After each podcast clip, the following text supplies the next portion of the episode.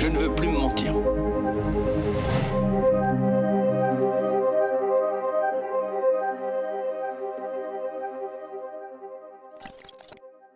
On connaît désormais la composition du Parlement qui doit impulser ces cinq prochaines années la politique gouvernementale de la France et faire les lois qui détermineront notre avenir, notamment notre avenir climatique, écologique. Et pourtant, on n'y voit pas forcément plus clair. Avec une Assemblée nationale sans majorité évidente, la nouvelle Union populaire écologique et sociale, la NUPES, réussit à glaner 142 députés, alors qu'ensemble, a 245 sièges, et le Rassemblement national en a 89. Dans ces conditions, on peut se demander comment les députés feront pour imposer euh, des lois progressistes et ambitieuses. L'un des gros chantiers politiques du gouvernement qu'il va falloir imposer dans le calendrier parlementaire, c'est celui d'une planification écologique et de lois pour la biodiversité et le climat. Pour en parler, nous recevons aujourd'hui Alma Dufour. Bonjour Alma Dufour. Bonjour. Vous allez bien? Ça va. Ouais, pas trop fatigué après cette campagne quand même Si, si, si, euh, grosse, grosse campagne. Euh, moi, je suis élue en quatrième circonscription de Seine-Maritime. Là, ça ne dit rien à personne, mais en gros, c'est la banlieue industrielle de Rouen. Et on a, ça a été une campagne assez dure. Beaucoup, beaucoup de terrain, donc euh, fatiguée, mais heureuse, ouais faut préciser que ça va être euh, votre premier mandat. Vous êtes une nouvelle députée, donc élue euh, NUPES, Nouvelle Union Populaire Écologique et Sociale, donc euh, en Normandie, avec 53,7% des voix. vous aviez rejoint le Parlement de l'Union Populaire et Jean-Luc Mélenchon lors de la campagne de l'élection présidentielle, mais on vous connaît surtout pour vos combats pour une écologie populaire. On en parlera, et notamment contre la multinationale Amazon, lorsque vous étiez à l'époque chargé de campagne aux Amis de la Terre. Vous êtes de celles et de ceux qui portaient euh, les questions d'écologie et de climat dans, euh, la campagne qui s'est euh, terminée et qui y allait les porter également à l'Assemblée nationale. Alors, la semaine dernière et puis la semaine d'avant, on a subi une vague de chaleur dans le pays avec des températures et une canicule record pour le mois de juin. Il y a des alertes de plus en plus tôt, de plus en plus fréquentes. Les experts du GIEC font directement le lien avec le réchauffement climatique. Il y a aujourd'hui de quoi s'inquiéter. Et euh, c'est dans ce contexte euh, qu'on attend euh, de vous, donc les politiques, les députés, des actions politiques au Parlement pour qu'on puisse en sortir. Le sujet de la canicule, peut-être que ce n'est pas forcément quelque chose d'évident pour tout le monde, mais c'est un sujet politique. Désormais, député, vous, avec vos collègues, qu'allez-vous faire à l'Assemblée nationale pour porter une politique justement qui nous sauve de la catastrophe dans laquelle on est déjà, et pour vous assurer que ces catastrophes, euh, comme euh, celles qu'on a subies ces dernières semaines, ne soient plus seulement des faits divers, mais des sujets politiques qui soient abordés comme tels par vous. Alors, bah, c'est un vaste, un vaste sujet parce que, comme, euh, comme vous l'avez dit en début d'interview, nous n'avons pas la majorité à l'Assemblée nationale. bon, personne ne l'a vraiment tout à fait, mais, mais la NUPES voilà, n'a pas autant de sièges qu'ensemble. moi, si je me suis engagée dans cette campagne à la base et si j'ai décidé de quitter mon travail aux Amis de la Terre pour soutenir Jean-Luc Mélenchon, c'est aussi et surtout à cause de l'urgence climatique, à cause du décompte, on va dire, euh, d'années qui nous restent pour agir euh, sur le changement climatique. Très honnêtement, au niveau mondial et au niveau français, très honnêtement, la situation, elle est, elle est assez critique, euh, puisque le GIEC, le dernier rapport nous informe qu'on n'aurait que trois ans pour réduire, commencer à réduire les émissions de gaz à effet de serre au niveau mondial, ce qui n'est jamais arrivé, sauf pendant la pandémie euh, en 2020 pendant le Covid-19 et on voit que les émissions sont reparties à la hausse euh, directement après et qu'elles vont euh, elles ont déjà réatteint un pic cette année par rapport à 2019. précisément, ils disent que dans trois ans, il faut que ça soit stabilisé. Ouais. Donc en fait, qu'il faut agir dès aujourd'hui. Voilà, c'est ça. Mais du coup, on n'y est pas et on n'y sera pas. Clairement, il faut le dire, les 1,5 degrés, de toute manière, on sait qu'ils sont. Enfin, cet objectif qui était l'objectif de l'accord de Paris, 1,5 degré de réchauffement en 2100. Euh, ils, vont être dépassés euh, là dans la décennie. Donc en fait, euh, ce qui est terrible, c'est que moi, quand j'ai commencé à militer, c'était il y a sept ans. Il y a sept ans, en fait, on pensait, voilà, de 2100, 1,5 degré, c'était l'objectif. Et, aujourd'hui, en fait, on voit à quel point il est déjà dépassé. Et en fait, moi, en sept ans, j'ai vu à quel point ça s'est accéléré, à quel point les impacts se sont accélérés et, et, se sont intensifiés beaucoup plus que ce que les scientifiques prédisaient. Et les scientifiques aujourd'hui disent eux-mêmes qu'en fait ça va plus vite que ce qu'ils avaient prédit. Il y a 7 ans, c'était les accords de Paris. Euh. Oui, pardon. Je, je précise, il y a 7 ans, effectivement, j'ai commencé à militer pour le climat au moment de, un peu avant la signature des accords de Paris, euh, donc sur le climat. Donc bref, tout ça pour dresser un tableau un peu, un peu noir, mais le tableau est noir et il faut, faut pas mentir aux Français en fait. Et ce qui va être difficile pour nous, euh, c'est d'essayer de, créer un, un, un consensus et un accord sur des mesures radicales pour lutter contre le réchauffement climatique en France. Euh, On sait que le gouvernement va s'engager dans des mesures de planification écologique. Euh, concrètement, ça ira pas assez loin puisqu'on fait. En fait, il va conserver la même logique que celle qu'il avait euh, sous le quinquennat précédent. Il va sûrement renforcer des choses. Je ne dis pas qu'ils vont rester au même degré d'ambition que ces cinq dernières années, mais ce qui est sûr, c'est qu'ils nous ont montré pendant cinq ans qu'ils ne comprenaient pas la nature en fait de ce qui cause le réchauffement climatique et l'incompatibilité qu'il y a entre le modèle économique qu'ils défendent à toute force et, et les émissions de gaz à effet de serre et leur accroissement. C'est-à-dire qu'ils vont aller sur des, lois de programmation, des investissements, etc. Déjà, il y a deux questions en fait qui se posent. Vraiment, je vais synthétiser. C'est les dépenses, c'est-à-dire combien on investit par an pour les infrastructures, donc énergétique, euh, logement, transport. Et deuxième chose, c'est est-ce qu'on encadre ou est-ce qu'on n'encadre pas les activités polluantes? Et sur ces deux points, ce qui risque de bloquer, c'est que le gouvernement ne veut pas encadrer les activités des entreprises et notamment des multinationales. On le sait depuis cinq ans. Et le deuxième point qui reste de bloquer, c'est que vu qu'on est dans des conditions d'austérité budgétaire, il risque de ne pas mettre assez d'argent sur la table pour la transition, en gros. Et nous, on va essayer de convaincre au maximum, euh, à la fois dans l'hémicycle, mais dans la rue aussi, qu'il faut, euh, qu'il faut aller sur ces deux terrains euh, de façon très rapide. Mais justement, par rapport à ce que vous êtes en train de m'expliquer, mhm. parce que là, on n'a plus vraiment le temps euh, de débattre, en fait, euh, il y, a une urgence. Quand on voit toutes ces alertes, euh, les catastrophes en cours, on se dit que nos dirigeants, ils ont fait quand même le choix de la catastrophe et de l'effondrement. On a eu ces impressions-là les semaines précédentes, notamment avec la canicule. Mais ce paradigme, il domine encore aujourd'hui, et c'est ce paradigme-là aussi qu'il va falloir changer. C'est aussi une question d'idéologie, peut-être, au Parlement qu'il va falloir apporter pour pouvoir combattre cet état de fait et puis cette inertie politique. Mais il y a une énorme inertie euh, politique.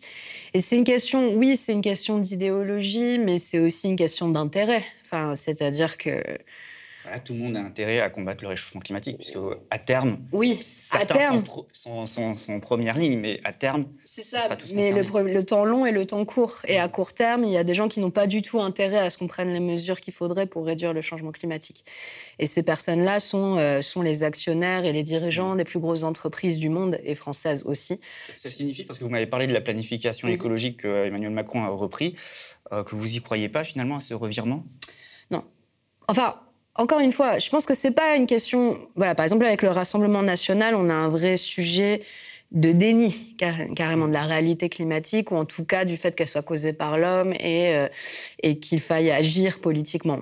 C'est pas, on n'a pas la même, voilà, c'est pas le même degré de d'inaction de, climatique. Un ami euh, qui travaille à Greenpeace, Clément Sénéchal, parlait de climato-négationnisme et climato-scepticisme. C'est cynisme, cynisme, je crois, ouais, c'est ça, climato-cynisme. C'est-à-dire que du côté de, Renaissance, euh, d'ensemble, du coup, je sais pas, je, sais, j'ai toujours un peu, on s'y perd, euh, ou La République en marche. Euh, en fait, il y a une ambition d'améliorer les choses, mais cette ambition, ils n'ont toujours pas opérer la, effectivement la mue idéologique pour des raisons, je pense, idéologiques, mais aussi d'intérêt concret, d'intérêt des multinationales qui, et, des, dirigeants et des actionnaires qui les entourent. Hein. Enfin, clairement, on voit les, les, les pantouflages et les, les, passages de l'industrie dans les cabinets et vice-versa. Enfin, là, on a vu quand même M. Djebari, l'ancien secrétaire d'État au transport, qui est parti bosser dans l'aviation. Enfin, bon, voilà. Euh, on a vu aussi une ancienne il semble directrice de. Il en venait à la base aussi. Hein. Ouais, il en venait, mais voilà, il y retourne. Une ancienne directrice de cabinet euh, qui va aller euh, travailler avec euh, l'industrie des pesticides. Enfin bon, on voit quand même qu'il y a des. Donc déjà ça, c'est non négligeable. En réalité, ça explique beaucoup de choses. Mais il y a aussi effectivement, idéologiquement parlant, un manque de, connaissances profondes du sujet du changement climatique et de réalisation que notre modèle économique, tel qu'il le défendent, est incompatible, tout simplement. Ça fait 50 ans hein, qu'on a un retour d'expérience de 50 ans où on nous dit, en gros, c'est la croissance économique qui va apporter des évolutions technologiques positives qui vont permettre de réduire les émissions en gros, c'est ça. C'est pas plus compliqué que ça. C'est ça l'idée, en fait, derrière. Et on voit qu'effectivement, nous avons des technologies vertes qui se développent de plus en plus. C'est pas un sujet. Il y a effectivement les investissements dans, les énergies renouvelables n'ont jamais été aussi importants euh, dans le monde, etc. Néanmoins, c'est pas pour autant que les activités polluantes baissent et que les investissements dans les activités polluantes baissent. Et donc, sans encadrement, en fait, on se retrouve avec à la fois des énergies renouvelables et l'augmentation de la production d'énergie fossile. Et on voit du coup que les émissions continuent d'augmenter. Euh, parce que la demande augmente, mais parce qu'on se refuse à encadrer le marché, tout simplement. Et, donc, euh, et là, effectivement, je, n'ai vu aucun signe, aucune trace du fait que le gouvernement soit dans une optique différente par rapport au marché et à son encadrement. En fait, ce que vous êtes en train de me dire, c'est que finalement, euh, les petites modifications à la marge ne pourront jamais suffire. Il faut un changement structurel total. Bah, c'est exactement ça. En gros, euh, en gros, effectivement, vous aurez beau, enfin, comment comment le résumer En fait, vous aurez beau euh, accroître. Voilà, la, part d'énergie renouvelable dans le mix électrique. Bah, je prends cet exemple-là parce qu'il est, il est simple à comprendre. Prenons l'exemple de la Chine, par exemple, qui est un pays qu'on qu'on critique beaucoup parce que le plus gros émetteur mondial, Néanmoins, la Chine est aussi euh, le pays qui installe le plus d'énergie renouvelable au monde et de très très très loin. C'est-à-dire que la moitié des capacités d'énergie renouvelable installées dans le monde chaque année le sont en Chine. La part euh, des énergies renouvelables dans le mix électrique chinois euh, a énormément augmenté énormément augmenté et beaucoup plus vite que dans n'importe quel pays. Donc voilà, c'est pas un pays qui prend ça à la légère. Néanmoins, c'est un pays dont le modèle économique, on le sait, euh, euh, est, bâti sur une croissance rapide, euh, tirée par l'industrie manufacturière, la production de biens, qui et du coup qui requiert aussi du charbon, puisque voilà, la Chine développe encore du charbon. Et en fait, même si le mix électrique, donc même si la part d'énergie renouvelable augmente, le simple fait de, continuer sa croissance, en fait, fait qu'elle continue d'ouvrir des centrales à charbon et fait qu'en fait, la Chine émet toujours de plus en plus malgré ses investissements colossaux dans la transition. Très concrètement, c'est ça que ça veut dire. Ça veut dire que si vous mettez pas un plafond à vos activités polluantes et à l'usage d'énergie peu chère, euh, carbonée, en fait, malgré vos investissements et les améliorations technologiques que vous essayez d'apporter, vous continuez de par le fait que vous vouliez grossir votre économie de plus en plus, à émettre toujours davantage. le pas de temps de développement de la technologie est trop lent par rapport au pas de temps de la croissance économique et euh, du changement climatique, si je dois synthétiser euh, mon propos, en gros. Du coup, avec ces sujets, comment vous allez faire euh, en étant minoritaire au Parlement Comment vous allez vous organiser avec les autres députés NUPES? Pour imposer ces thèmes dans l'agenda parlementaire. Vous allez constituer un groupe de députés qui vont travailler euh, sur, ces, questions, une task force euh, sur l'écologie et le climat bah, Je pense que c'est une très bonne idée. Alors, comme on vient de prendre comme on vient de prendre nos fonctions, là, on, il y a déjà la commission développement durable et aménagement du territoire, qui, une qui, sera une commission centrale, puisqu'en fait, tous les textes vraiment qui ont trait à l'environnement passeront par cette commission. Euh, il y a en fait d'autres commissions qui sont profondément liées euh, à ce sujet-là. C'est la commission économie et la commission des finances. Euh, au-delà des commissions, donc déjà les députés qui seront dans ces commissions se devront de se coordonner au maximum et d'essayer de, pousser à l'agenda. Nous, on peut mettre des propositions de loi pour, pour essayer de faire avancer les choses. On sait que le gouvernement va de toute manière aller sur des textes sur le climat, comme il l'a fait le précédent quinquennat. On a eu plusieurs textes quand même. On a eu la loi climat-énergie, euh, la loi sur le climat, justement. Bon, ces textes sont vides, complètement vides, mais il a, il a apporté voilà, à l'agenda. Et nous, après, ce sera notre travail de, déposer des amendements euh, et d'essayer de les faire voter euh, par la majorité de l'hémicycle. Mais on se fait peu d'espoir mmh. sur le fait que, mis à part la NUPES, tout le reste du champ politique qui a été élu dans l'hémicycle est très en deçà de l'urgence climatique, en tout cas dans leur programme. Euh, j'ai envie de dire, euh, ensemble, c'était à peu près un peu les plus ambitieux. Et on voit le, gap qu'il y a entre le programme d'ensemble et la capacité à réduire réellement nos émissions de gaz à effet de serre. Je vous parle même pas du Rassemblement national ou des Républicains. Quoi. Donc, on a vraiment du souci à se faire du côté de l'hémicycle sur notre capacité. Mais euh, le Parlement ZAD, comme dit Marine Le Pen, et, le Rassemblement national bah, On va voir. Hein. Peut-être qu'on va essayer de les convaincre. On va faire des actions. non, non, mais en tout cas, ce qui est sûr, c'est qu'il faut que les Français comprennent qu'effectivement, les résultats de, de ces élections sont préoccupantes pour le climat. Oui, justement, euh, l'élection de 89 députés RN plus euh, Nicolas Dupont-Aignan et euh, Madame et Ménard. les Républicains, pardon. Il n'y a pas de différence foncière de, de nature entre les Républicains et le RN sur ce sujet-là. Enfin, il y a quand même des... quelque chose que vous anticipez du coup pour ce mandat, la manière dont les débats vont être gérés avec face à vous des gens qui vont porter des, positions mm. climato-cyniques, comme vous dites? Oui, c'est quelque chose que, qui me fait peur parce qu'on voit aussi dans parce que c'est pas parce que quelque chose est vrai et, catastrophique que, euh, que ça veut dire que les gens vont forcément se rendre compte de ce qui se passe et forcément avoir la bonne réponse et une réponse adaptée. Vous l'avez dit au début, comment ça se fait? On est au bord de la catastrophe et personne n'agit. C'est ça qui est terrible, c'est que l'être humain n'est pas spécialement euh, rationnel, enfin, ou pas entièrement rationnel, et qu'en fait devient politique euh, ce dont on parle comme tel, ce que vous avez dit, c'est-à-dire on, on, pourrait très bien subir plein de catastrophes climatiques et ne jamais nommer le, le mot ni changement climatique, ni, ni responsabilité humaine, ni responsabilité responsabilité économique en fonction euh, des médias euh, qui, tiendront ce discours-là. Euh, et, les gens pourraient juste subir, subir, subir sans forcément s'expliquer et voir les causes, les liens de cause à effet et vouloir changer.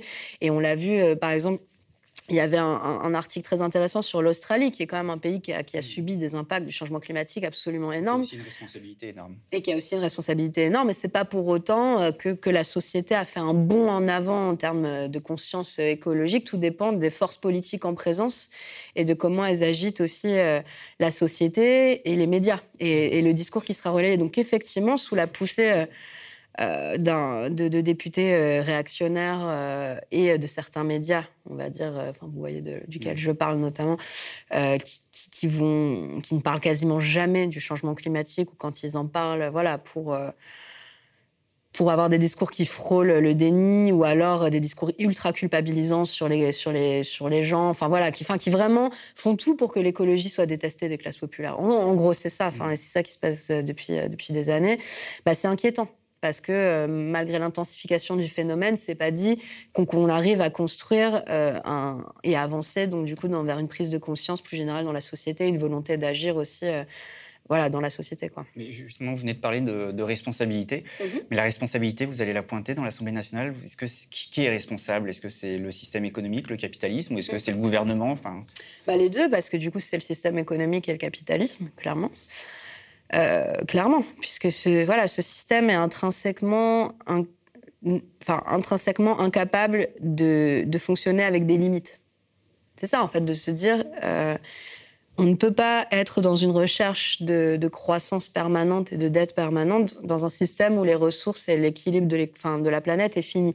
Et ce système-là, ontologiquement, il ne fonctionne pas avec ce principe-là. Et il est prédateur, de fait, il l'est. Et voilà, donc comme je, comme je l'ai déjà dit, euh, sans encadrement et sans même, voilà, sans plafonnement, c'est impossible. Et le gouvernement est le tenant de ce système-là. Le gouvernement, vraiment, n'est. Euh, pour moi, c'est même, euh, il est même anachronique en fait. C'est un gouvernement, c'est la queue de comète en fait de, de la révolution néolibérale, néolibérale pardon, de Reagan à l'époque. C'est-à-dire, c'est, pour moi, c'est exactement la même idéologie que celle qu'on connaît depuis les années 80. Il n'y a, pas beaucoup, beaucoup de changements euh, dans la doctrine économique. Euh, et en fait, euh, oui, effectivement, donc il est le tenant de ce système. Il est, il, est, il est là pour le défendre et pour nous expliquer que c'est ça qui va faire que les Français vivront mieux et qu'on pourra résoudre le changement climatique. Emmanuel Macron, je vous donne un exemple, pendant le Covid, il a dit quelque chose qui était assez, assez fou. Il a dit, vous voyez, pendant le Covid, les émissions n'ont réduit que de, que de 8% ou 7%. Euh, et, or, c'est pas, euh, vous voyez, enfin, ça, ça, prouve que c'est pas suffisant en fait le fait de, limiter l'activité économique parce que c'est peu en fait 8% par rapport, euh, par rapport à ce qu'il faudrait réduire sur plusieurs années il a dit ça, il a osé dire ça, alors que c'est la seule fois euh, dans, dans, toute l'histoire, enfin voilà, depuis le début du développement industriel, que les émissions ont réellement réduit à un moment. Alors c'est pas du tout le modèle de société qu'on souhaite, mais en fait, il en est à nier l'évidence et à nous dire, vous voyez, l'arrêt de certaines activités ne fonctionne pas, alors que visiblement, manifestement, si on regarde juste en termes d'observateurs froids, en fait, c'est le seul moment où les émissions ont vraiment réduit, à un moment donné. Et donc, il est dans un total déni, et effectivement, et tous les gens qui l'entourent le sont aussi. Et voilà, ça, moi, ça fait cinq ans que je les pratique, et j'ai aucune confiance euh, en eux pour changer leur braquet euh, idéologique, quoi, malheureusement. Mais justement, on va parler des activités industrielles, mais avant, j'aimerais euh, vous demander euh, quelle est la priorité Là, vous attendez une loi climat, une nouvelle loi climat euh, pour les euh, prochains mois? Ben, alors pour les prochains mois, nous, on a entendu dire qu'il y aura une loi sur le mix électrique et énergétique. Donc effectivement, il faut avancer sur ces sujets-là. On a un gros retard dans le développement des énergies renouvelables. Vous savez que la France et je crois, oui, je crois le seul pays euh, de l'Union européenne qui n'avait pas atteint ses objectifs euh, de développement des énergies renouvelables. Donc on a raté la marche, pas beaucoup, mais quand même, c'est quand même un, mauvais signal.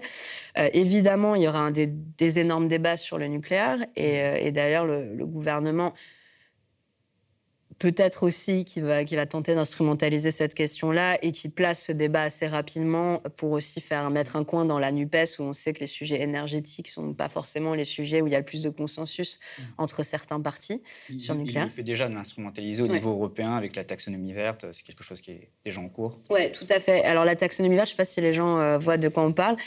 Euh, en gros, euh, c'est le fait pour... en fait, c'est une espèce de classification des investissements comme verts ou non verts qui permettent voilà, d'avoir soutien public notamment de l'Union européenne.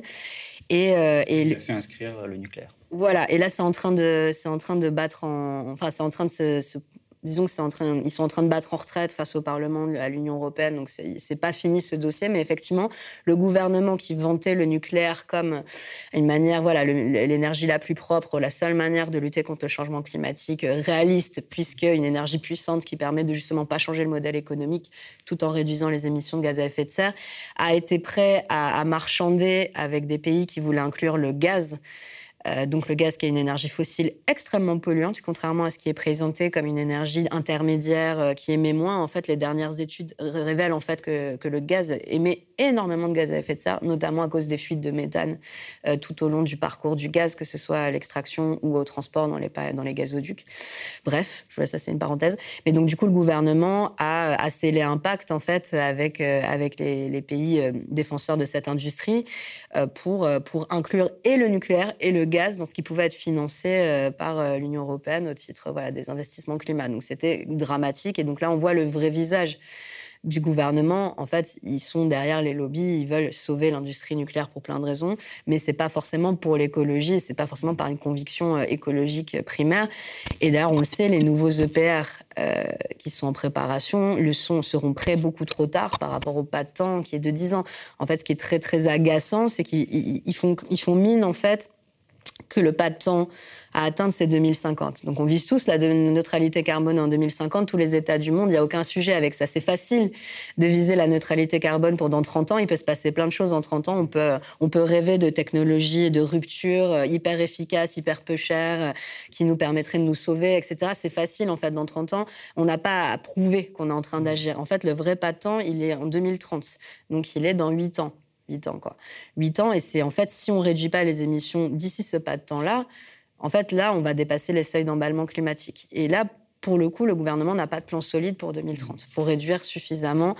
Donc, les émissions, en France, elles devraient réduire de soit de 55%, soit de 65% si on inclut la responsabilité historique de la France. Pour moi, en fait, ce qu'il faudrait faire, c'est même pas réduire de. Ça sert à rien d'augmenter le curseur de réduction des émissions de la France territoriale. Je pense que 55, c'est déjà énorme. Mais par contre, il faut réduire nos émissions importées. Ce, ce qui n'est pas obligatoire dans le cadre de l'Union européenne, mmh. ni dans le cadre de la France. Nous n'avons pas d'objectif de réduction de nos émissions importées, enfin, c'est-à-dire les émissions euh, qui sont liées aux produits qu'on importe et que l'on consomme, alors qu'elles sont en train de dépasser euh, les émissions mmh. euh, du territoire national. Justement, vous avez fait campagne pendant les législatives dans une circonscription industrielle avec des enjeux euh, liés à l'emploi. Comment ça s'est passé euh, là-bas quand vous parlez d'écologie? Que vous ont dit les gens que vous avez rencontrés euh, dans votre circonscription? Qu'attendent-ils de vous sur ces sujets? C'est intéressant parce que, comme ça me je reprends l'exemple, enfin, je reprends l'argument que je vous donnais tout à l'heure, c'est-à-dire que devient politique un sujet qu'on décide de faire comme tel. ça fait des années que des populations ouvrières, notamment, sont exposées à des, à des, à des nuisances que l'on pourrait qualifier d'environnementales et de sanitaire, en fait. Il y a des enjeux de pollution industrielle et de santé environnementale. Voilà, mais en fait, ça fait des années que l'on n'en fait pas un sujet politique. Et un peu comme ce ma crainte pour le climat aussi, en fait, en fonction. Ça fait, ça fait des années qu'il y a des gens, en fait, pour le dire très clairement, ça fait des années qu'il y a des gens qui meurent de cancer qui sont liés à l'activité industrielle lourde euh, en France. Et ça fait des années qu'il y a une omerta et qu'on n'en parle pas. Alors, on va dire là, c'est la santé, c'est pas le climat, mais tout ça, c'est quand même assez lié, c'est-à-dire des pollutions que notre activité économique émet et dont on ne veut pas prendre connaissance ou on ne veut pas tenir responsabilité. On peut faire peut-être un parallèle euh, avec un antécédent dans notre histoire qui est euh, celui de l'amiante. Oui, exactement, tout à fait, où on sait que même encore aujourd'hui, c'est très difficile de faire reconnaître des morts euh, liés à l'amiante ou des cancers liés à l'amiante par les médecins, même aujourd'hui encore, et on a mis des années avant de reconnaître ça comme une maladie euh, professionnelle, alors que ça faisait longtemps qu'on savait. Et en fait, ça, c'est juste l'amiante. C'est une substance parmi les, les, trentaines de milliers en fait qui circulent, euh, voilà, qui sont produites. Et donc, c'est préoccupant et ce n'est pas un sujet politique. Et en fait, voilà, ça fait des années que les populations, notamment ouvrières ou les riverains de ces usines-là, sont victimes en fait de maladies qui sont liées à l'activité, mais on ne le présente pas comme un sujet ni de santé ni comme un sujet euh, écologique. Donc, en fait, les gens, pour tout ça, pour en venir à mon propos, c'est que les gens, en fait, font de l'écologie ou vivent l'écologie au quotidien, mais sans forcément la nommer comme telle et la politiser comme telle. Donc, Parce que les syndicats abordent ces questions, mais sans forcément parler d'écologie. Et sans forcément parler d'écologie, et puis il faut dire ce qui est, il y a eu un moment donné... Euh, il y a eu un moment donné où on a laissé les populations, et c'est terrible. Moi, j'ai été pendant la campagne présidentielle, j'étais à Fos-sur-Mer, euh, qui est donc près de Marseille. C'est une zone industrielle, euh, voilà, avec beaucoup de pétrochimie et de raffinerie. c'est une épidémie de cancer là-bas. C'est effrayant. C'est absolument effrayant. Je vous donnerai un exemple. Il y a, a quelqu'un quelqu'un qui était venu à une, petite table ronde qu'on organisait et qui avait travaillé dans une coquerie euh, donc, euh, sur Fos-sur-Mer. Je me souviens plus du nom de l'entreprise. Il avait la, 70 ans euh, passés. Et il nous a dit qu'il était à la retraite depuis 2009, je crois, et, et, que depuis 2009, il avait perdu 80 collègues morts de cancer. Voilà, c'était absolument terrifiant. Alors certes, c'est très concentré, hein, et c'est pour ça qu'on oublie ces gens. Ces gens-là sont en fait euh, des citoyens de seconde zone qu'on relègue et dont on relègue euh, l'impact sur la santé. Et en fait, les ouvriers sont un petit peu en première ligne euh, bien sûr, Ils sont, ils sont en première ligne. Et ce enfin, pour finir mon propos, et ce qui est terrible, c'est que souvent, on leur a laissé le choix entre avoir un emploi et avoir le cancer, en fait. Et c'est aussi pour ça que pour les syndicats, c'était dur de, de, forcément toujours tirer la sonnette d'alarme parce que c'était des emplois industriels plutôt bien payés. Et ce qui est terrible, c'est que maintenant, la délocalisation et la pression euh, sur les coûts font qu'en plus, les ouvriers sont même plus, euh, enfin, commencent à ne plus être aussi bien payés. Il y a beaucoup d'intérimaires. En fait, on est en train de démanteler euh, le droit du travail aussi ouvrier dans les conventions, dans les usines d'industrie lourde. et, et du coup, on n'a même plus l'argent qui vient, on va dire, récompenser les risques pris, entre guillemets. Bref, tout ça pour dire que en fait, voilà, c'est pas des, citoyens et des citoyennes qui découvriraient l'écologie. En fait, c'est des gens qui, en fait, la vivent depuis très longtemps, mais, c'est une politisation de ces sujets-là qui est différente parce que eux, c'est leur travail, eux, c'est ce dont ils vivent, et donc du coup, c'est des gens qui sont qui sont placés à des points de contradiction de la société qui sont très forts, contrairement euh, aux classes. Euh, aux classes plus tertiaires, aux gens qui travaillent dans le tertiaire, qui vivent dans des villes où, du coup, à la fois, un, leur travail pollue moins par essence, même si, en fait, ils peuvent travailler dans une grande banque ou une assurance dont les activités polluent à l'autre bout du monde. Mais ça, par contre, c'est moins directement lié. On pointe moins leurs responsabilités, entre guillemets. Ils se sentent moins. voilà, voilà les, employés de la BNP Paribas ne se sentent pas euh, travailler euh, dans une, enfin, voilà, dans une grosse industrie dégueulasse, alors que pourtant, finalement, la BNP Paribas est, euh, est la banque européenne qui finance le plus les énergies fossiles à travers le monde. Donc, de fait, la BNP Paribas pollue plus qu'une raffinerie de pétrole en France, par exemple. Mais les employés de la BNP Paribas ne se sentent pas faire partie d'une industrie polluante, alors que les gens qui travaillent dans une raffinerie, qui travaillent dans l'industrie des engrais chimiques. Euh, tous les jours, ils ont, on leur envoie cette image voilà, de travailler dans quelque chose de sale, même, même, quand bien même c'est essentiel pour l'instant au fonctionnement de l'économie. Donc c'est intéressant parce que en fait, voilà, les gens qui travaillent à la BNP Paribas, les gens qui vivent à Paris, qui ont des transports en commun, etc., ne se sentent pas placés au même point de tension entre l'écologie, le social et l'emploi que les gens qui vivent sur le mmh. territoire duquel je suis élue. Et c'est pour ça, moi, ça me, ça m'honore et ça me fait très plaisir d'être euh, d'être élu de ce territoire-là euh, plus que d'un autre. Quoi. Et du coup, comment vous allez porter aussi ce sujet? Il faut aider les victimes, il faut, trouver, euh, faut mettre en place des mesures par rapport aux victimes des pollutions, peut-être les lanceurs d'alerte aussi. Je crois que dans votre programme, celui de la NUPES, vous parlez de mettre en place un, fonds pour les lanceurs d'alerte qui, qui abonde pour les productions polluantes. Comment vous allez justement porter ces questions? Euh, bah enfin, alors en gros, déjà, vous me disiez que quel est le rapport des gens à l'écologie sur mon mm. territoire? C'est vrai que j'ai même pas, enfin, j'ai commencé à répondre à cette question, mais je l'ai pas répondu en, partie. En gros, les gens sur, sur mon territoire, ils sont euh, dans une urgence sociale qui est extrêmement forte. Euh, ils sont dans une urgence sociale extrêmement forte. Donc, il y a, y a, voilà, il y a, y a, des villes où il y a quand même plus de 28% de chômage. Donc, euh, vraiment, c'est quand même assez. Euh, et dont des quartiers où il y a une personne sur deux qui est sans emploi. Donc, vous appliquez l'inflation sur les prix à cette situation qui préexistait. Ça vous donne un peu une idée de la situation. C'est très tendu. Il y a des gens, ils se privent de repas quoi aujourd'hui. Et malheureusement, la voiture n'est pas le poste de dépense qu'ils peuvent réduire en premier, puisqu'il n'y a pas de transport en commun mmh. suffisant sur le bassin rouennais. Et donc, du coup, ils ont besoin de leur voiture pour travailler. Donc, on voit que même si l'essence, elle est à 2,30 euros le litre, enfin, voilà, on n'en aurait même pas rêvé avec une taxe carbone, on va dire, à l'époque euh, des Gilets jaunes, d'avoir l'essence à ce prix-là. Euh, en fait, les gens ne se passent pas pour autant de leur voiture euh, parce qu'ils en ont besoin pour vivre, enfin pour survivre, pour aller travailler. Donc, du coup, on voit qu'il y a un problème, un blocage, c'est-à-dire qu'en fait, régler les problèmes écologiques par les prix pour les classes voilà, qui sont en périphérie, euh, et qui ont besoin de leur voiture comme un outil de travail en fait pour aller travailler. Euh, c'est pas comme ça que ça se passe. En fait, il faut d'abord créer les alternatives euh, et, réparer les, 40 ans d'aménagement du territoire qu'on a fait avec le tout voiture en fait et qui a augmenté les mmh. distances entre domicile et travail. Où les gens ne peuvent pas déménager du jour au lendemain pour se rapprocher de leur travail, même si maintenant des gens le disent. Ils disent ah c'est vrai que j'ai fait un mauvais choix. Euh, à l'époque, l'essence coûtait pas cher. Je me suis dit que je pouvais avoir une maison là ou un appart là euh, et être travailler à l'autre bout. Maintenant, je vois qu'en fait, euh, je suis trop loin de mon travail. Pourtant, il travaille pas à l'autre bout de la France. Mais il commence à avoir ce genre de réflexion. Mais, mais ça prend du temps, en fait. C'est pas quelque chose. Donc, c'est des trucs très quotidiens par rapport à la voiture. Donc, euh, un rejet des politiques, euh, notamment de ZFE et donc des taxations carbone, ça c'est évident. De ZFE aussi, c'est-à-dire les politiques qui voudraient leur faire racheter des voitures alors qu'ils sont déjà, ils savent pas comment euh, ils vont faire pour, pour finir le mois. Ça c'est très compliqué à entendre. et nous, on est contre en fait le fait d'interdire l'accès aux classes euh, plus populaires euh, au centre-ville en fait et les forcer à racheter des, voitures neuves qui pourront pas s'acheter quoi concrètement. D'ailleurs dans votre campagne j'ai vu vous avez repris le slogan euh, des gilets jaunes fin du monde fin du mois dans le combat. D'ailleurs même votre suppléant c'était un gilet jaune c'est un syndicaliste et un gilet jaune. C'est un gilet jaune donc un des un des un des un des porte-parole du rond-point des Vaches, donc ce fameux rond-point euh, donc qui est à côté de Rouen, euh, qui a été un des ronds-points les plus actifs euh, pendant le mouvement, et Olivier Bruno, donc je le salue.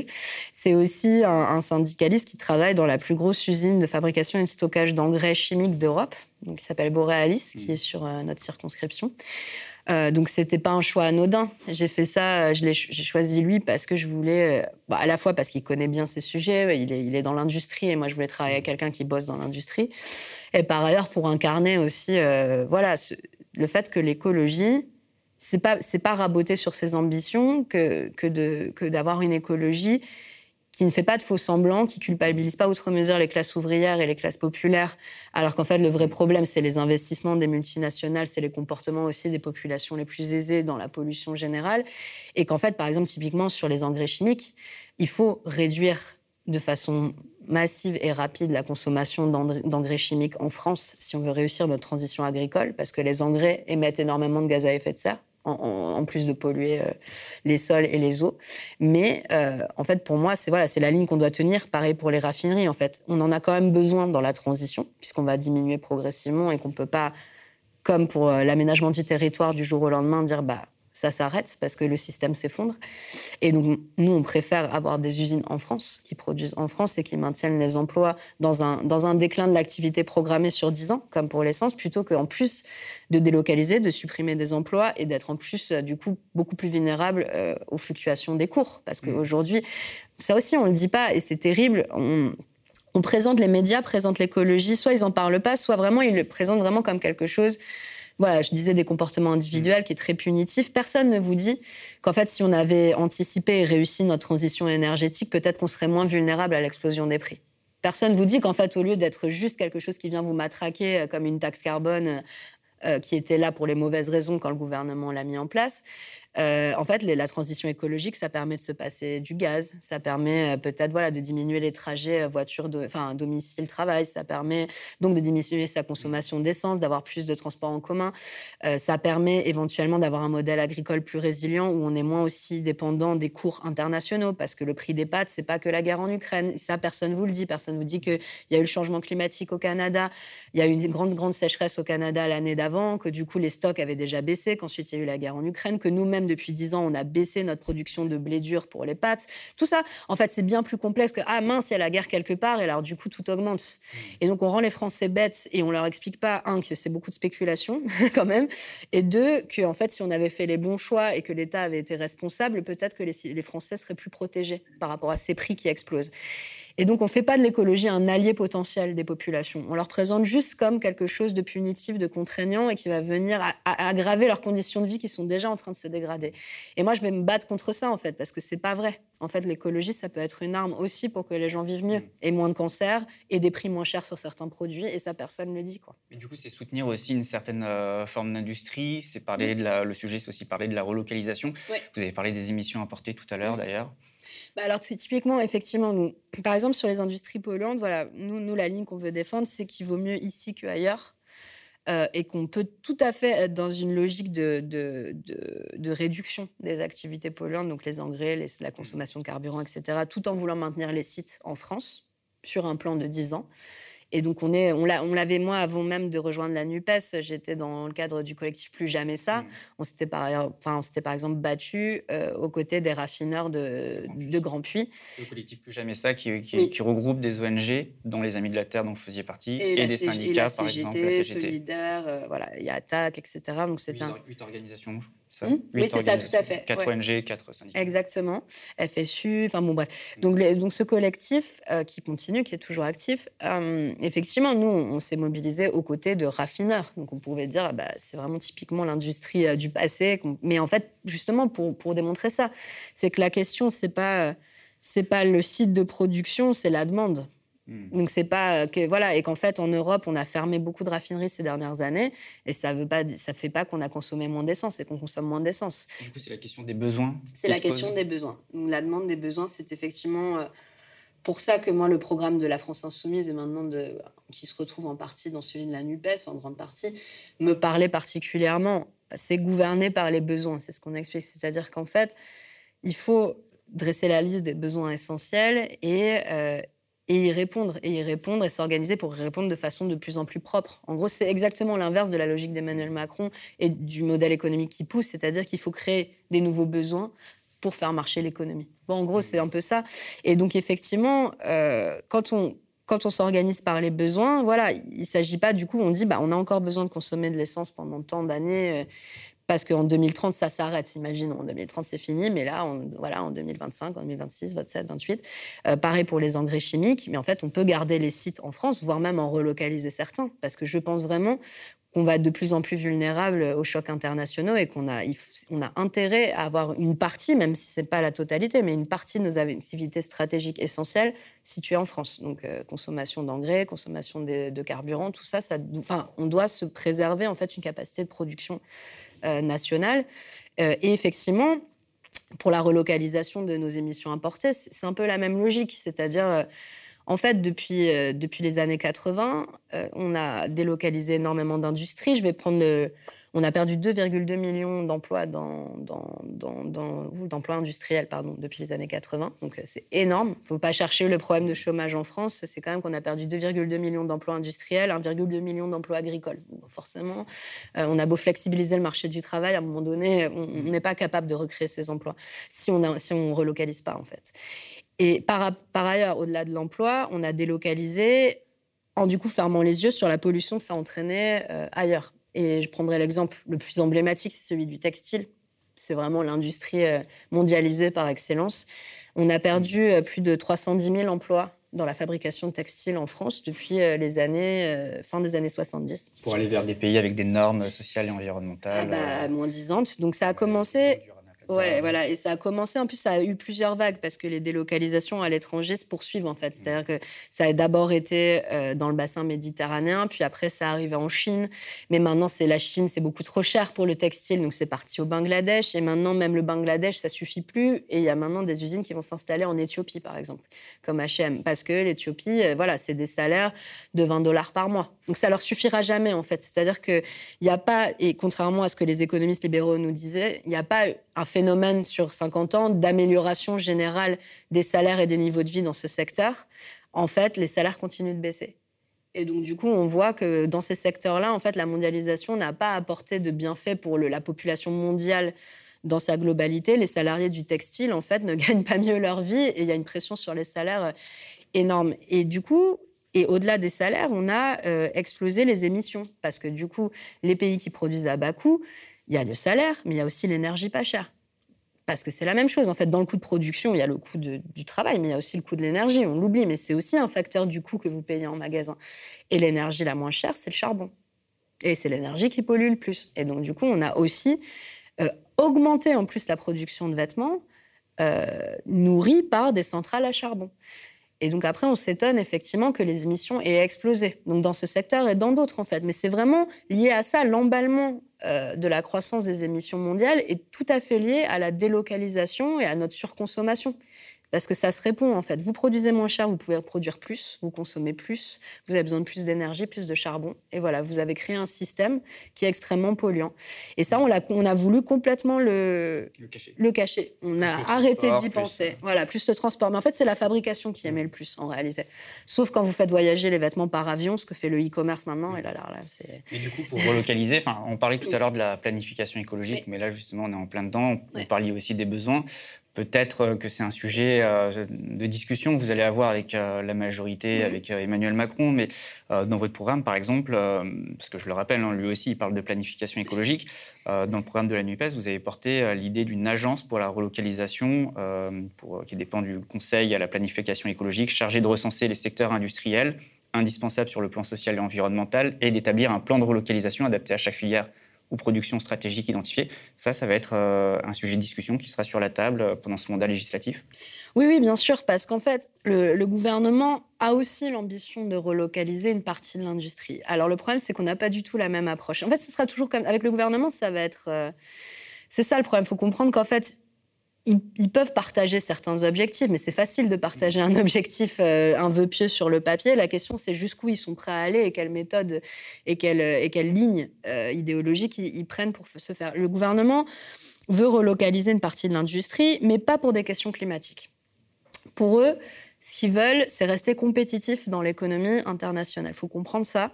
Et donc, par exemple, le textile, alors que ce serait super bon pour le climat de relocaliser une partie, pas la totalité, parce qu'il ne s'agit pas de, de plus rien acheter au Bangladesh euh, demain. Encore une fois, ça c'est suicidaire pour les populations aussi. On ne peut pas laisser euh, un pays s'effondrer parce qu'on boycotte son industrie du jour au lendemain, ça, ce serait dramatique, ça créerait des morts et des impacts terribles. Donc on ne peut pas faire ça. C'est toujours des choses qui doivent se, planifier. Il faut augmenter les salaires dans les pays du Sud aussi, là où ils produisent les vêtements. Enfin, c'est pas, c'est pas comme ça.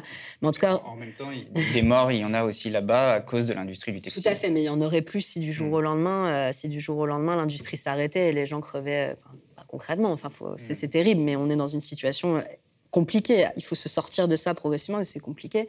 Mais relocaliser, disons, 30% de la production tout en diminuant notre consommation. Parce que c'est comme ça qu'on arrive à moins polluer. Parce que sinon, on ne règle pas la question des émissions. Mais ça ferait beaucoup de bien au climat, ça créerait des emplois.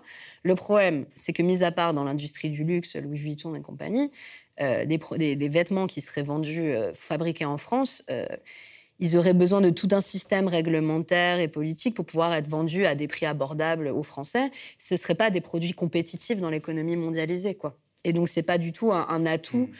Euh, le gouvernement ne le voit pas comme une, industrie à haute valeur ajoutée qui permettrait à la France d'avoir un avantage sur ses, sur ses concurrents, en fait, sur d'autres États. Et donc, ce n'est pas du tout une priorité sur la relocalisation textile, euh, vraiment, le gouvernement en a rien à faire. Concrètement, eux, ce qui les intéresse, c'est euh, certaines filières très précises, les semi-conducteurs euh, donc dans l'électronique, les batteries électriques pour les voitures, etc. etc. Mais du coup, on n'a pas du tout la même approche. Pour nous, on dit qu'il faut relocaliser dans plein de secteurs stratégiques, même à faible valeur ajoutée, même si c'est voilà du textile, parce que des masques on en a manqué. Et en fait, finalement, c'était pas de la haute valeur ajoutée, mais on aurait bien été content de pouvoir avoir des masques pendant le Covid. Et en fait, on n'a pas du tout la même approche. Quoi. Donc ça va être très compliqué. Et par ailleurs, eux, dans leur méthode, en fait, c'est un peu de la poudre aux yeux parce qu'ils ne sont pas vraiment prêts à, mettre le paquet pour vraiment relocaliser. Je vais prendre l'exemple de l'industrie des semi-conducteurs. Ils, vont investir quelques milliards dedans dans le cadre du plan de relance. Euh, semi-conducteurs, c'est quelque chose d'essentiel pour l'industrie électronique. Quoi. Et on a eu des pénuries en fait euh, depuis le Covid. Et du coup, euh, toutes les économies se disent Ah, il faudrait qu'on puisse en produire nous-mêmes parce que ça va être compliqué. Mais en fait, c'est du saupoudrage par rapport à ce qu'il faudrait pour avoir une vraie industrie de semi-conducteurs qui fonctionne en France. Enfin, je veux dire, la Corée, par exemple, qui est un des leaders, investit des dizaines de milliards dans une usine. Quoi. Enfin, je veux dire, donc du coup, on n'est pas du tout à l'échelle non plus, même sur les choses disent mettre en priorité. Donc on va avoir un, vrai sujet, c'est qu'ils vont faire... En fait, ça qui est terrible avec ce gouvernement, c'est que pendant cinq ans, ils ont fait semblant d'agir sur des choses et en fait, ils ont très très peu changé de choses sur le concret, sauf sur les réformes sociales comme le chômage, euh, voilà. Mais euh, et là, ce sera pareil, je pense. Il y a une dernière chose que je voudrais aborder avec vous avant de conclure. La presse aime bien vous euh, désigner comme l'ennemi euh, numéro un d'Amazon. Euh, parce que vous, à l'époque, avec les Amis de la Terre, vous avez mené quand même de grosses luttes contre cette entreprise américaine, notamment contre l'implantation d'un entrepôt sur une friche industrielle. vous avez eu gain de cause puisque le projet est abandonné.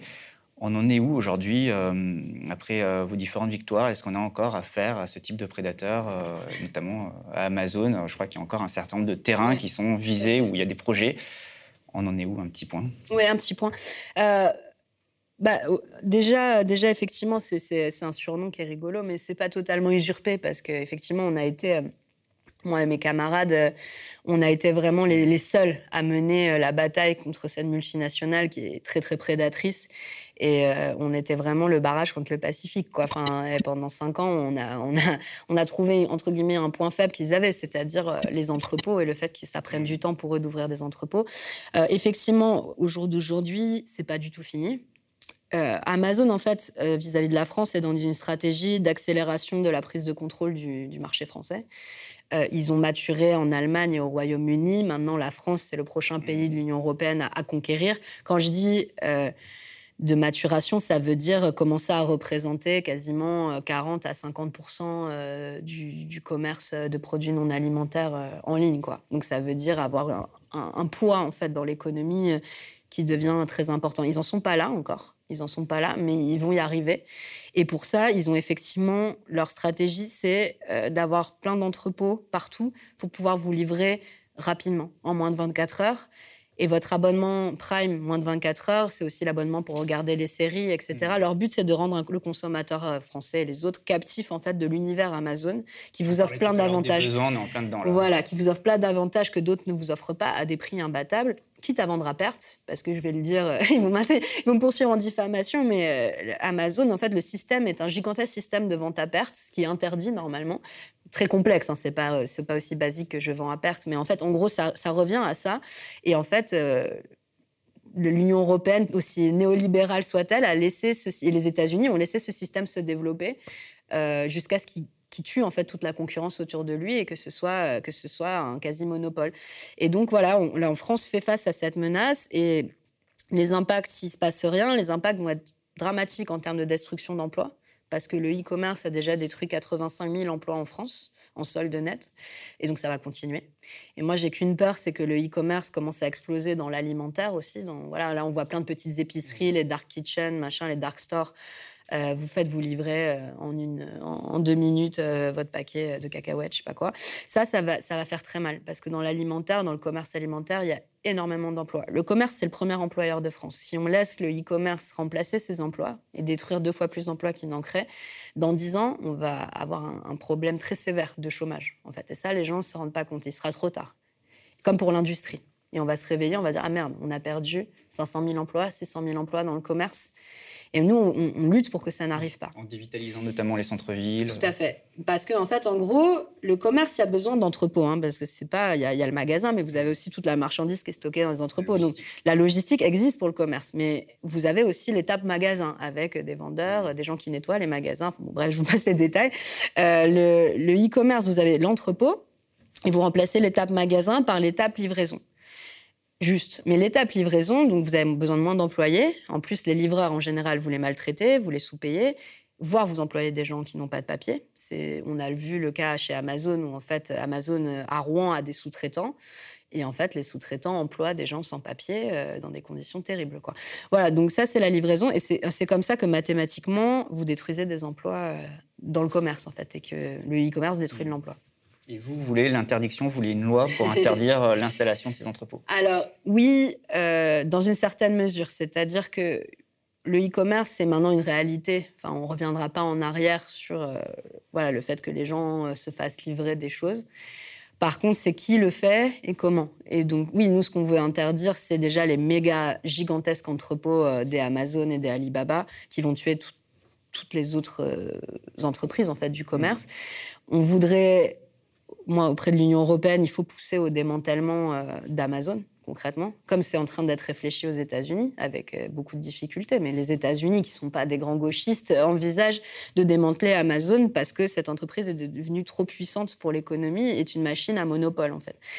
Euh, donc ça, pour, pour nous, c'est très important. Et du coup, de favoriser un e-commerce qui soit un e-commerce euh, des petits commerces, en fait. Ce qui est possible. On, a, euh, par exemple, en Ile-de-France, tout un réseau de librairies donc de petites librairies qui ont développé leur système de e-commerce, qui marche très bien, qui satisfont les clients et qui en même temps leur permettent d'avoir des gens qui viennent en magasin, etc. Et ça, pour nous, c'est l'écosystème un peu rêvé, c'est-à-dire voilà, on, ne va pas revenir 20 ans en arrière, mais en même temps, on préserve euh, les petites boutiques, euh, les cœurs de ville, les emplois, les gens qui vous conseillent des voilà.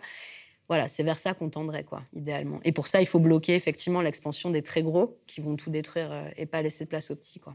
C'est ça aussi l'écologie populaire. Quand on parle d'écologie populaire, c'est aussi penser à l'emploi, mm. la vie des gens, voilà, les questions économiques, de survie, etc. Mais tout en ayant encore en tête la nécessité de la sortie de certaines industries les plus polluantes. C'est exactement ça. En fait, euh, et ça, et c'est pas du tout euh, remettre en cause. Euh, enfin, c'est pas du tout être mettre de l'eau dans son vin ou être trop pragmatique. En fait, c'est la seule voie pour y arriver. Euh, c'est d'avoir une voix qui soit, en fait, qui, préserve, euh, enfin, qui mette tout le monde dans, une situation euh, d'égalité et d'équité mmh. plutôt vis-à-vis de la transition écologique, de comprendre, comme je le disais, qu'il y a des gens qui sont soumis par leur métier, leur lieu de vie à des contraintes qui sont bien plus fortes que d'autres, mmh. que d'ailleurs, si on prenait les choses d'un point de vue global, donc sur les émissions importées, sur les activités polluantes de nos multinationales, en fait, c'est les gens qui travaillent dans les grandes boîtes, les grands cadres, qui devraient être soumis à ces contraintes morales et, pratiques beaucoup plus que, les ouvriers, en réalité, mais ce n'est pas le cas. en fait, la, version de l'écologie qu'on nous raconte depuis dix ans, elle est orientée politiquement. Elle est orientée au service du système néolibéral et des puissants.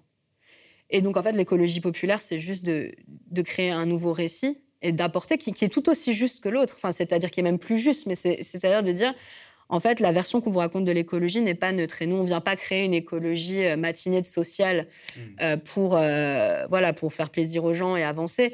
On vient en fait raconter un autre récit qu'on ne vous a pas raconté parce que c'est pas neutre la version dont on vous parle de l'écologie. C'est ça que j'essaye d'expliquer aux gens. Comme je vous disais sur les prix, par exemple.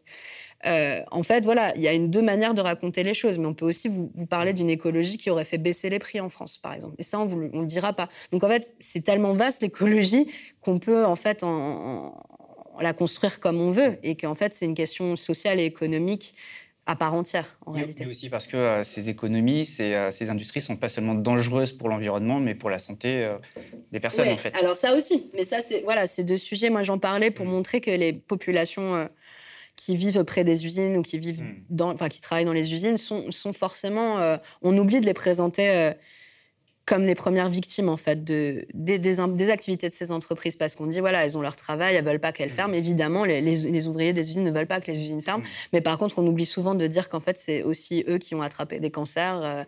vous avez voilà. dit au début d'émission c'est ça exactement donc c'est pas le changement climatique c'est la santé mais tout ça c'est lié euh, à, voilà comment on produit et quelles normes aussi on met pour que ce soit le moins impactant possible quoi je vous remercie Alma Dufour Merci d'être venu aux médias. Je le rappelle, euh, pour ceux qui nous regardent, ces émissions sont aussi euh, sous forme de podcast, donc vous pouvez aussi les écouter euh, sur toutes les plateformes d'écoute. Face à l'urgence, il est un peu particulier car il est le dernier de la saison. Je regrette que certains responsables politiques invités, notamment ceux de la majorité présidentielle, qu'ils soient En Marche, Modem ou Horizon, ainsi que la droite LR, n'aient pas répondu favorablement à nos invitations, de la même manière que je regrette qu'à une gauche, une partie des candidats à l'élection présidentielle ne soit pas non plus venue. Cette émission, elle est le fruit d'un choix éditorial du média, l'illustration de notre volonté de renverser la hiérarchie de l'information, de privilégier notamment l'écologie et le climat dans notre traitement éditorial. Ici, aux médias, nous avons euh, d'autres priorités. Nous portons des sujets souvent sous-estimés ou méprisés par la presse traditionnelle. Nous faisons aussi le choix d'aller en profondeur, de prendre le temps, de développer, de faire en quelque sorte du euh, slow journalisme, version web et audiovisuelle. Et c'est ce que nous avons fait avec euh, cette émission tout au long de la saison, en prenant le temps, avec nos invités, d'aborder des enjeux politiques souvent balayés rapidement ailleurs. Pour qu'on puisse continuer, je vous invite donc à nous soutenir, à devenir sociaux, à nous partager, à parler de nous au maximum autour de vous. N'hésitez pas à commenter nos productions, nous lisons très attentivement vos remarques. Un petit merci avant de vous laisser à tous mes collègues. Je ne vais pas tous les citer car ils sont nombreux. Je vais me contenter de citer ceux qui travaillent sur cette émission. Les cadreurs, Elie Bonneton et Léo Legade, Jordan Escoda qui gère le son. Au montage, Marion Plantier, Alexis Debaille, Lorenzo et Arthur Cotier, Bertrand Bernier à la production et aux réseaux sociaux Osman Zamin. Un grand merci à eux. Voilà, j'espère ne pas rendre jaloux euh, les autres. Mais je pense évidemment aussi euh, à eux. Le média, c'est une incroyable aventure euh, collective, c'est une équipe en or. Il faut se rendre compte que ces émissions, c'est du travail, beaucoup de monde, une vraie équipe en coulisses pour assurer un son, une image de qualité, des informations vérifiées, sourcées, de l'enquête, des interviews qu'on ne retrouve pas ailleurs. Quant à nous, euh, je vous dis à très vite. On reste ensemble cet été. Celles et ceux qui peuvent profiter des beaux jours, partir en vacances, on se revoit à la rentrée. Ciao. Merci encore, Alma Dufour, d'être venue sur le plateau du Média. Merci.